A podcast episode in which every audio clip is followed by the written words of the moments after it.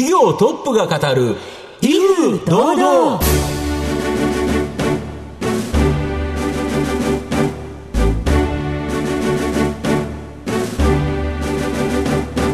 毎度相場の福の神こと藤本信之です。アシスタントの飯村美希です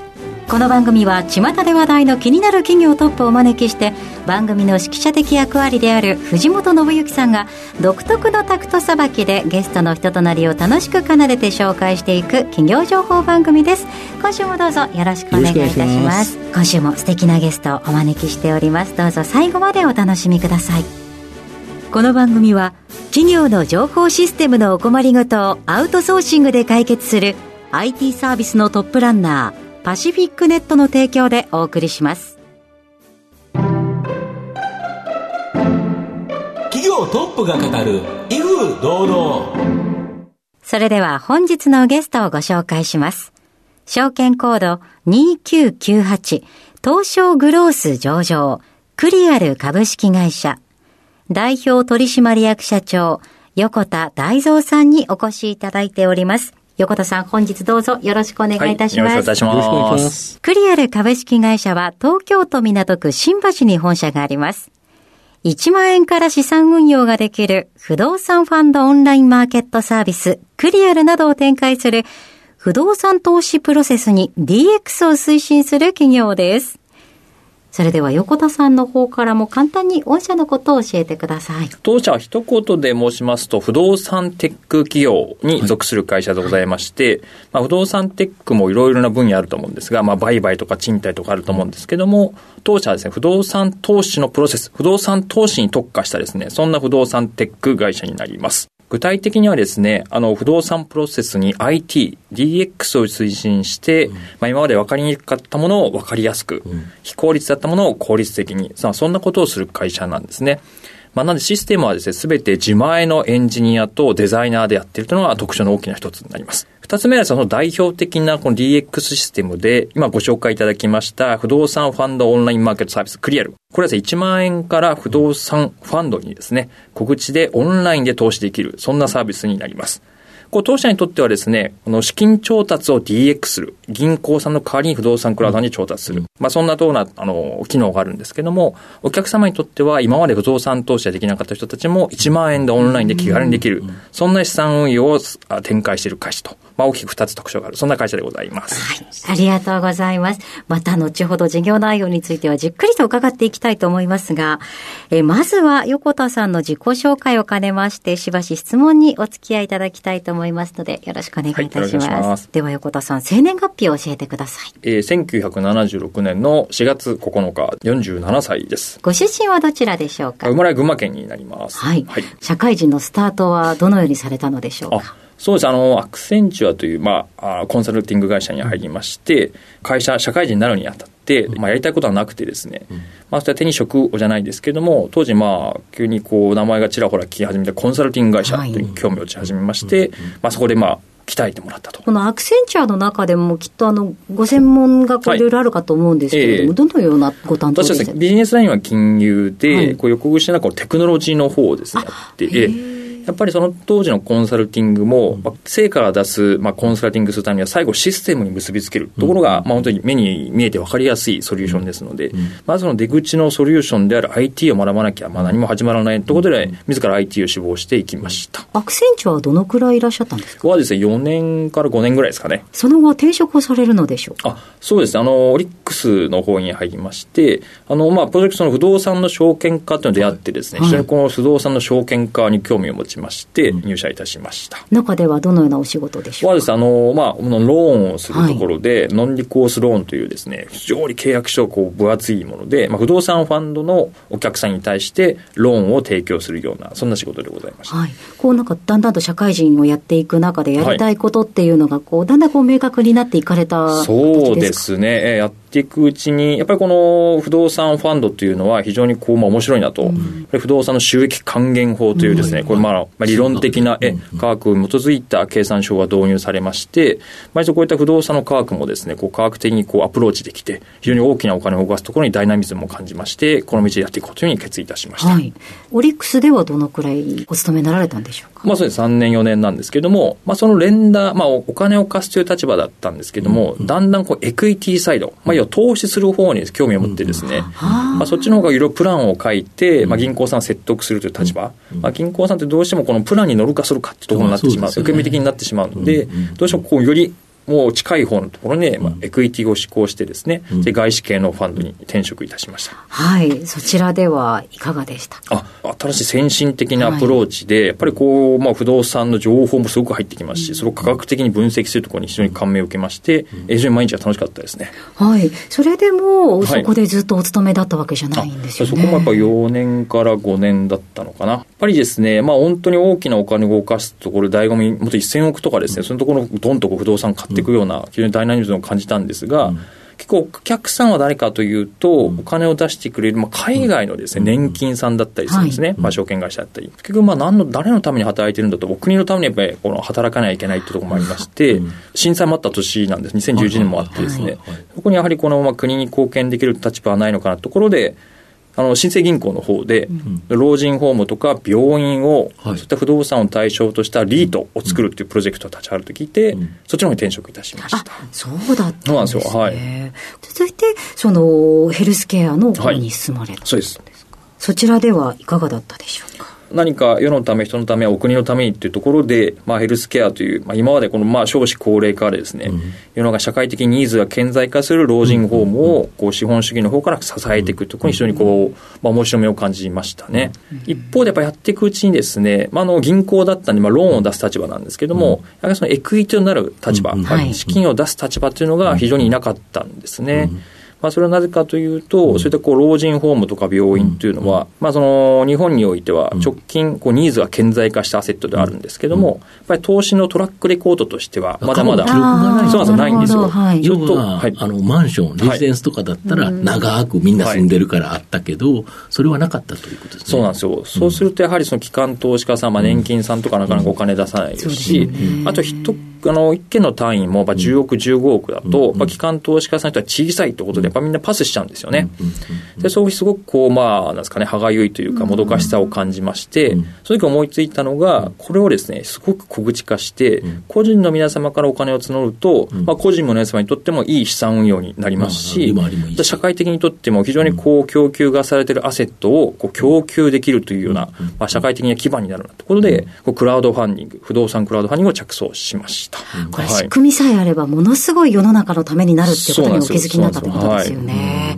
そこからのスタートということですが、うんはい、現在のこの会社へのそのきっかけというのは、はいそうです。この今、あの、前身の会社がもともとあったんですけれども、その当時今の、あの、全然あの、違うような業種やってまして、うん、あの、富裕層の方々に対する資産運用サービスみたいな、はい、特に不動産に限定してるわけじゃなかったんですね。うんうん、で、こう私が入るにあたって、あの、まあ、一緒に株を持って、まあ、共同経営者という形で、うん、で、資産運用プラス IT の形で、もうやりましょうということで、うん、まあ、にも、あの、頭にあった不動産クラウドファンディングと、あと不動産ファンド事業ですね。この2本立てで、あの、事業を開始したのが2017年。うんそんな年になります。はい。ありがとうございます。はい、えー、では、ここまで、なぜこのビジネスモデルが生まれたのか、といったところに迫らせていただきました。えー、後半では、クリアル株式会社についてじっくりと伺います。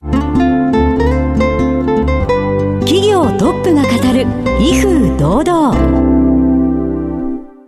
では後半です。藤本さんのタクトがどう冴え渡るのか、ゲストの横田さんとの共演をお楽しみください。まあ、御社はこの不動産投資運用プロセスの DX 化、これを大胆に推進し、業務効率向上とリターン向上、これを目指す新しい資産運用会社で、まあ、個人投資家向けには2つ、はい、機関投資家向けには1つ、はい、まあ、合計3つのサービスを行っているということなんですけど、はい、この3つのサービスを教えていただいてよろしいですか？1つ目はですね、うん、先ほど申し上げた不動産クラウドファンディングという形で、うん、まさに個人向けのサービス、うん、一口1万円でですね、オンラインで手軽に不動産に投資できる、そんなサービスとなります。なるほど。え、こちらの非常にこのオンラインで投資する不動産クラウドマーケット、非常に伸びているんですけども、その伸びている産業でのリーディングカンパニー。という立ち位置になります。うんなるほど。2点目はですね、また個人向けのサービスとして、はい。この不動産ファンドではなくてですね、はい。実物の不動産、はいはいはい。今ですね、ワンルーム、あのーマンションをメインにしてますけども、はい。はい。それをまた DX を使ってですね、うんうん。お客さんにとって分かりやすく、よりですね、あの、明確にこう資産運用ができる。ま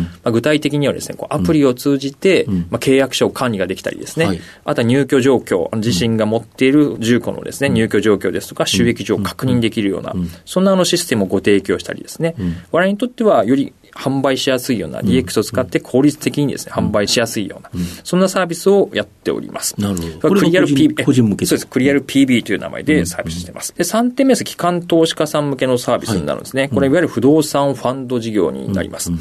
なんです、あの、フィッシュボファンドを蘇生しまして、そういったファンドの蘇生ですとか、あの、不動産のファンドの管理ですとか、そんなものを手数料をいただいているようなビジネスとなります。なるほど。で、やはり気になるのが、この1万円から始められる不動産投資クラウドファンディングのクリアル。はい。どれぐらいの投資家がいるんですか？あ今ですね、はい。投資家さんで5万5千人を超える投資家さんになってます。5万5千はい。名、その方々はでい、どれぐらいの資金集められてるんですか？今までですね、400億円以上。で、400億円以上。もう調達しています。一口1万円でですね、なるほど。えやっております。一口1万円なんですけど、はい。一つ一つははい。何らかの不動産ということですよね。うん。そうですどんなものが多いんですか？今はですね、やっぱりレジデンシャル、はいのマンションが、はい。まあ、70%ぐらいですかね、都心部のマンションになります。あとはですね、近隣、あの、物流施設ですとか、はいはいはあとはですね、あの、保育園。うんうん。やっぱりこの社会に必要ですけど、なかなかですね、なかなか保育園も、供給されてないんですが、そういったものが多いです。なるほど。はい。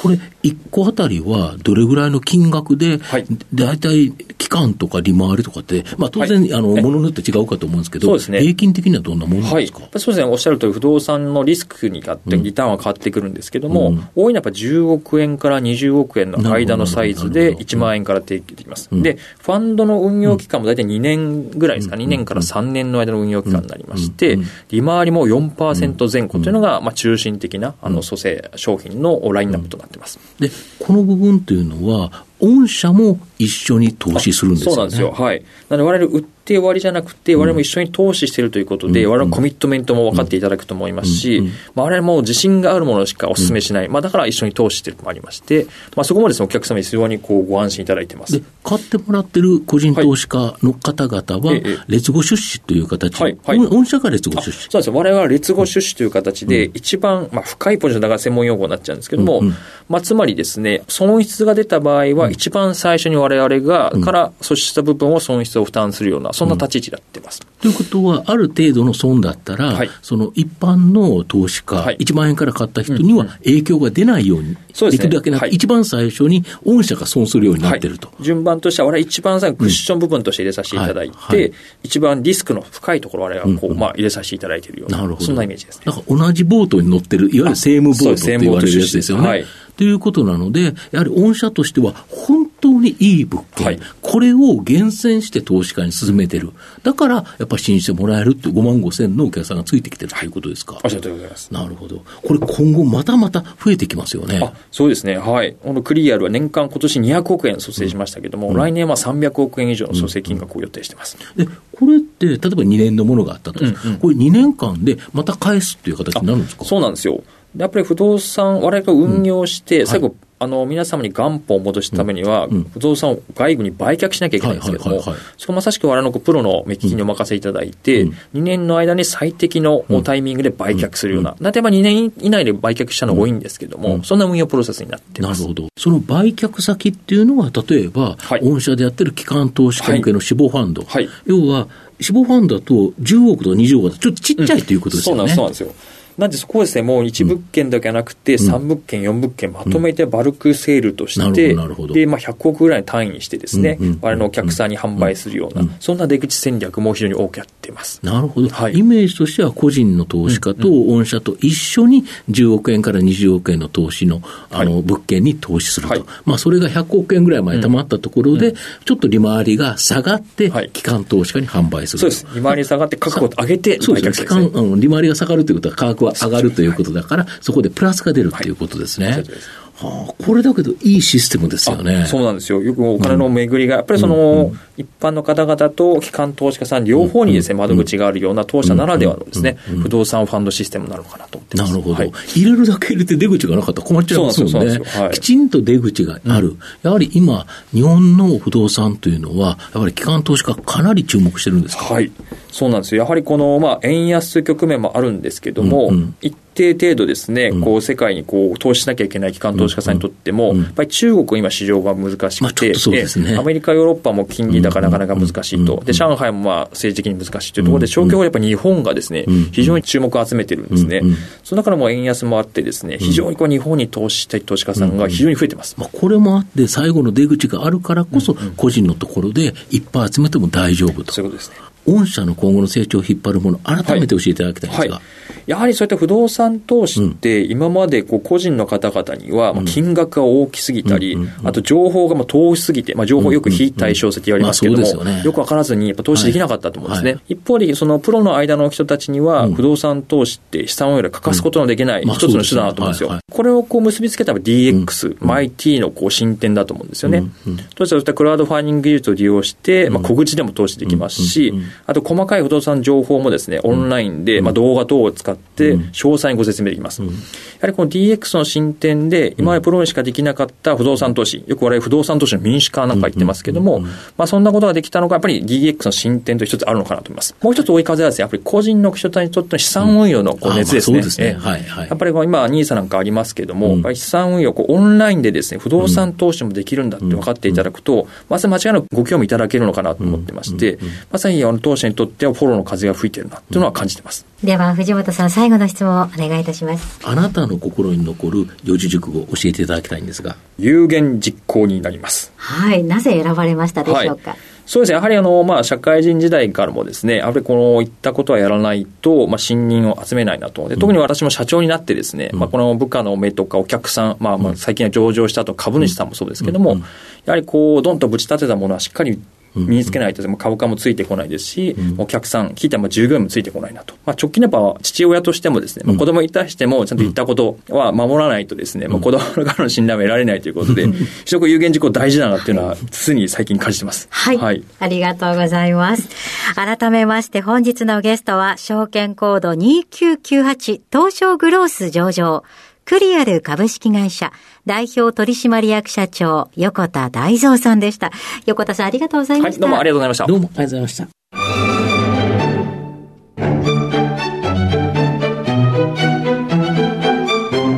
企業トップが語る威風堂々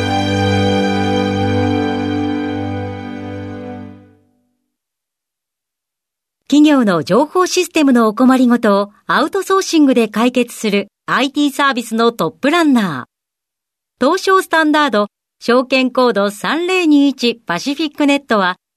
パソコンの導入、運用管理、クラウドサービスからデータ消去、適正処理までサブスクリプションで企業の IT 部門を強力にバックアップする信頼のパートナーです。取引実績1万5000社以上。東証スタンダード証券コード3021パシフィックネットにご注目ください。お送りしてきました企業トップが語る威風堂々そろそろお別れのお時間です。今日のゲストはクリアル株式会社代表取締役社長横田大蔵さんでした。そして横田さんの選ばれました四字熟語は有言実行でございました。ここまでのお相手は藤本信之と、飯村美希でお送りしました次回のこの時間までほな、さいなら。この番組は企業の情報システムのお困りごとをアウトソーシングで解決する IT サービスのトップランナーパシフィックネットの提供でお送りしました。